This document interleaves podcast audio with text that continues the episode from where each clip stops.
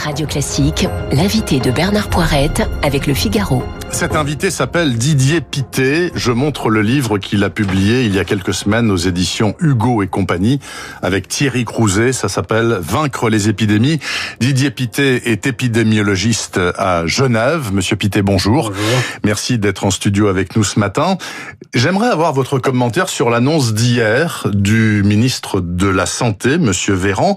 L'isolement des nouveaux malades du Covid détectés en France est rallongé de 7 à 10 jours parce qu'on craint que euh, les variants euh, soient plus problématiques que la souche. Oui, Est-ce alors- que c'est une bonne idée ou ça sert à rien? Écoutez, c'est une idée qui est basée sur euh, certaines études qui montrent que lorsqu'on est contaminé avec ce variant, donc porteur, euh, on est porteur de davantage de virus pour des raisons de- d'adhérence. Ce virus est capable d'adhérer aux cellules de, de la gorge, si vous voulez, un peu un peu mieux que le non-variant, enfin que l'autre, les autres virus qui ont précédé.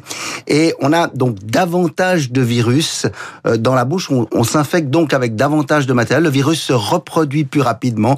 Donc ça a un sens effectivement de prolonger. Il y a aussi une petite étude qui a été conduite chez, vous me direz, des gens pas tout à fait comme tout le monde, des basketteurs américains, qui montrent que quand vous êtes colonisé avec les souches, appelons-les de Covid de 2020, versus avec le variant britannique, la, la, la quantité de virus est plus importante et le, la durée du portage est plus importante. Et c'est cette raison qui fait prolonger euh, cette durée d'isolement. Nous avons fait pareil euh, en fait en Pareil dans la Confédération helvétique. Alors je rappelle euh, aux auditeurs que hier il y a eu 22, nou 22 000 nouveaux cas en France, dont 36 par le variant britannique et euh, 5% par le variant sud-africain. Ces deux variants, l'anglais et le sud-africain, même combat, dirais-je, même bah, comme le brésilien, grosso modo, ils sont aussi problématiques? Alors ils sont tout- tous aussi problématiques dans le sens où ils ont tendance finalement à prendre la place des autres qu'on devrait aussi appeler des variants puisqu'au fond on a le Covid-19 euh, appelons-le ancestral et Ouais. puis ensuite il y a eu toute une série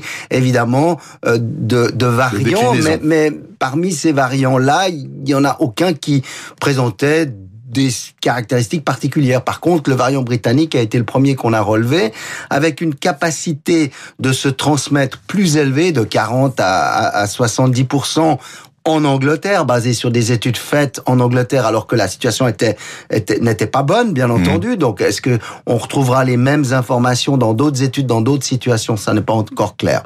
Maintenant, euh, les variants euh, euh, de de de, de l'hémisphère sud, parce Oui. qu'on peut les appeler Brésil, comme cela, RSA. Brésil et Afrique du Sud, eux ont des caractéristiques encore un tout petit peu plus particulières parce que il faut probablement des taux d'anticorps, donc ce qu'on a dans notre sang quand on a eu la maladie Oui. ou quand on a été vacciné euh, par certains vaccins, on le sait pas encore pour tous les vaccins, il faut les taux supérieurs pour neutraliser, comme on dit, donc pour tuer ces virus. Donc c'est pour cette raison qu'ils nous causent davantage de soucis aujourd'hui.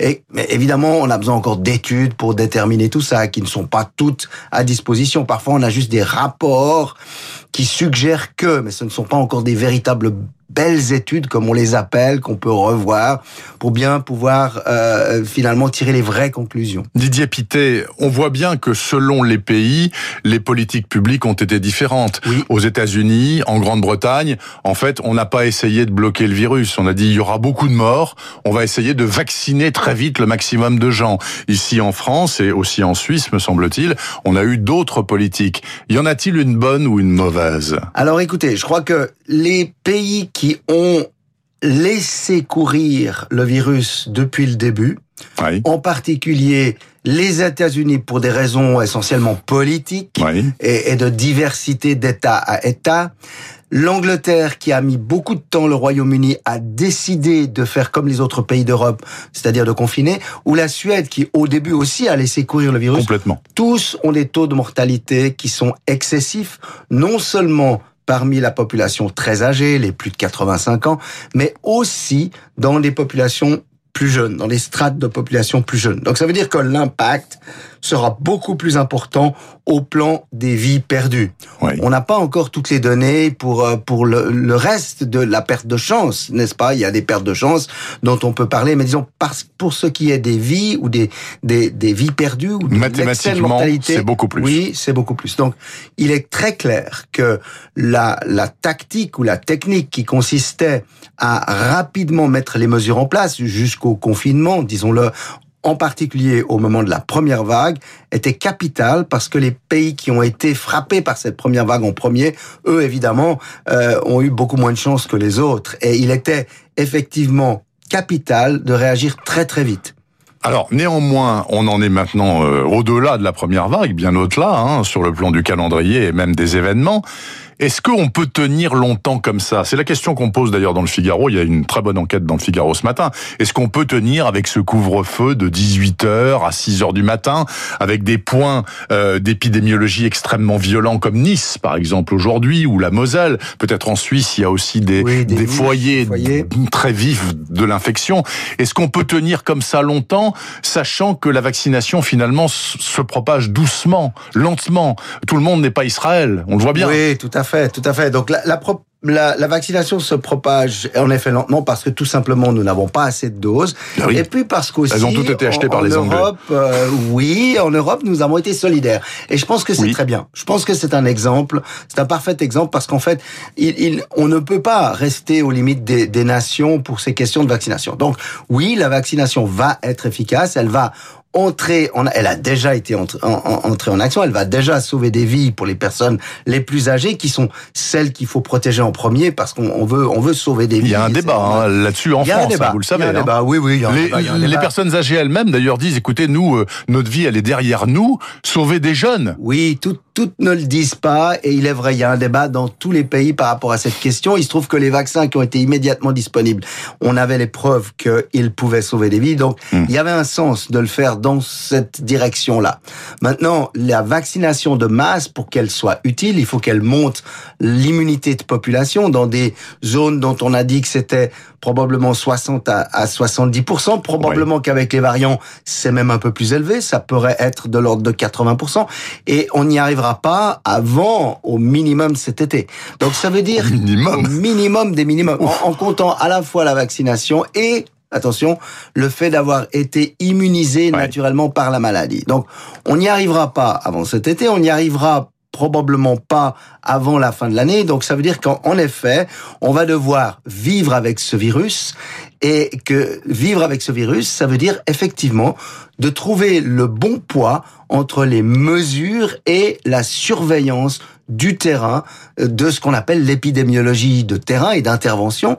Ça veut dire que mieux le citoyen appliquera les mesures, les mesures simples qui fonctionnent contre tous les virus et tous les variants, Se laver les mains, l'hygiène des mains, notamment. la distance sociale, le masque quand il est nécessaire, aller se faire tester au moindre doute, ou alors parce qu'on a été contact, et respecter l'isolement qu'on vous demande d'être en quarantaine pour euh, 7 jours ou 10 jours, etc.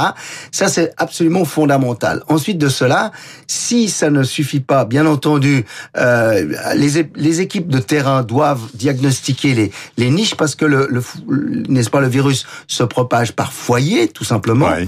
Et puis ensuite, eh bien évidemment, quand ça ne suffit pas parce que le nombre de cas est tellement élevé qu'on n'arrive plus à comprendre les chaînes de transmission, à ce moment-là, on doit mettre des mesures supplémentaires. Et parmi ces mesures supplémentaires, eh bien oui, il y a des mesures restrictives que vous et moi détestons, bien entendu. Bien sûr, personne ne les aime. non, personne ne les aime, personne n'a envie de les appliquer. Mais tant qu'on n'a pas un contrôle de la situation qui est meilleur, une connaissance meilleure, on est obligé de maintenir ces chaînes de transmission. Didier Pité, c'est ce que vous dites. Ce que vous dites à ce micro, c'est ce que vous dites au gouvernement de la Confédération helvétique que vous conseillez sur la pandémie de Covid-19. Et donc, j'imagine que vous lui avez dit, ne serait-ce que par solidarité européenne, faut pas ouvrir les stations de ski. Alors- Or, les Suisses, ils skient tous les week-ends, là, vrai. contrairement aux Français. Vous, vous n'y allez pas en solidarité? Je n'y vais pas en solidarité, je l'ai dit, parce que j'ai dit, écoutez, il y a deux raisons. La première des raisons, c'est que malheureusement, euh, des suites du ski. Comme vous le savez, il y a des accidents de ski. Et les hôpitaux, aujourd'hui, vivent quand même sous une tension particulière. Ah oui. On a été Ah oui. tellement sous tension qu'on a dû cesser toute activité en dehors du Covid pendant la première vague. Ensuite, on a repris les activités euh, dans bien des hôpitaux. On a pu reprendre toutes les activités. Ça n'est pas encore le cas dans tous les hôpitaux, mais mais c'est le cas dans la plupart des hôpitaux Mm. pour les patients Covid et non Covid. Et ça, c'est fondamentalement important. Alors, ajoutez-y des accidents de ski. Évidemment, vous allez surcharger les systèmes. Les, les réanimations aujourd'hui ne sont pas à zéro patient Covid, comme vous le savez. Elles Ah, sont de là. 50, 60, 70%. Et ça, c'est c'est un problème. Ça, c'est la première des choses. Puis l'autre chose, c'est l'aspect de solidarité. L'Europe aurait dû pouvoir faire un sommet des montagnes européennes, par exemple, et décider ensemble quelle était la, la stratégie. Je pense qu'on a raté une opportunité. Et en effet, je ne soutiens pas le gouvernement helvétique, qui d'ailleurs euh, est, est un peu partagé, puisque certains cantons ont fermé certaines stations, d'autres non.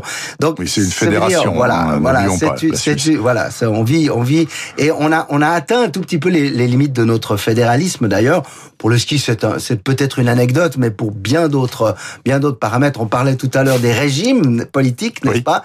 Certains régimes politiques sont centralisés, comme vous le savez bien, et il est difficile parfois d'implémenter en périphérie, euh, au sein de tout un pays, les consignes. Et il y a parfois aucun sens qu'une consigne appliquée dans le nord d'un pays le soit dans le sud si la situation épidémiologique n'est pas la même. Par contre, pour les pays fédéraux comme la Suisse ou l'Allemagne, euh, tous les deux ont eu des problèmes au fond de fédéralisme avec des cantons ou des lenders qui pratiquaient différemment et qui n'étaient pas d'accord entre eux. Didier Pittet, avez-vous vu l'élection de M. Biden avec soulagement, dans la mesure où au moins les États-Unis sont revenus à de euh, très bonnes, euh, à très bons rapports avec l'OMS, avec l'Organisation mondiale de la santé? fondamental, n'est-ce pas, vital. Ce, ce retrait de, de, de, en fait, de Donald Trump. Mais en fait, il l'avait annoncé déjà, même avant le Covid, n'est-ce pas? Il est, Ouais. comme vous le savez, il lance toujours ces, ces espèces de, de, de, de façons, euh, peut-être de se faire remarquer ou de remettre tout en question. Alors, l'OMS n'est pas parfaite, l'OMS n'a pas été parfaite dans cette crise, euh, l'OMS est dans un, une, une difficulté de On dit que gouvernance. son patron est aux mains des Chinois. Écoutez, J'ai lu ça. C'est-à-dire que l'OMS reçoit des subventions de, de, de- des pays et que, en effet, l'OMS ne peut pas imposer de décisions, elle doit les faire adopter, les proposer par les pays, et c'est compliqué. La, la gouvernance est compliquée au sein de l'OMS. Ceci dit, évidemment, le retrait des États-Unis, en tout cas financièrement, mais je tiens à vous rassurer parce que dans toutes les séances que nous avons eues au sein des experts de l'OMS, les experts américains étaient quand même autour de la table. Donc Oui, oui, bien sûr, voilà, bien ils ont tous fonctionné comme ils auraient dû fonctionner. On a des rapports permanents avec le Centers for Disease Control aux États-Unis. Rien n'a changé. On est ravis de les voir revenir parce qu'au moins ils peuvent le faire très officiellement. Il nous reste une minute, Didier Pittet. Je rappelle aux auditeurs que vous êtes euh, le co-créateur du gel hydroalcoolique. Il y a fort longtemps, Euh, vous avez donc, à ce titre, sauvé des centaines de milliers de vies. Vous n'avez jamais touché un franc suisse puisque Non. vous avez donné la formule à l'OMS, Oui, justement. Vous n'avez jamais eu de regret de Non, ça. Vous non. seriez plus que milliardaire, vous le savez. Mais, c'est pas grave. Ça n'est pas la question. Et vous je auriez des que skis en or massif. peut-être, et ça serait inutile en ce moment. Ah oui, complètement. Mais, voilà, et je pense qu'on devrait faire la même chose pour les vaccins. On devrait faire du vaccin, des vaccins, puisqu'on a la chance d'en avoir beaucoup, euh, un bien commun qui soit libre pour l'humanité. Serez-vous entendu? Nous verrons bien, Didier Pittet. J'ai un petit doute hein, là-dessus. Didier Pittet, Thierry Crouzet, Vaincre les épidémies. C'est sorti euh, fin octobre chez Hugo et compagnie. Je vous souhaite un très bon retour à Genève. Merci Par beaucoup. le TGV de la mi-journée. Je me suis laissé La dire. fin de journée. Oui. Il est 8h29 exactement dans la dernière demi-heure de cette matinale sur Radio Classique. Revue de presse.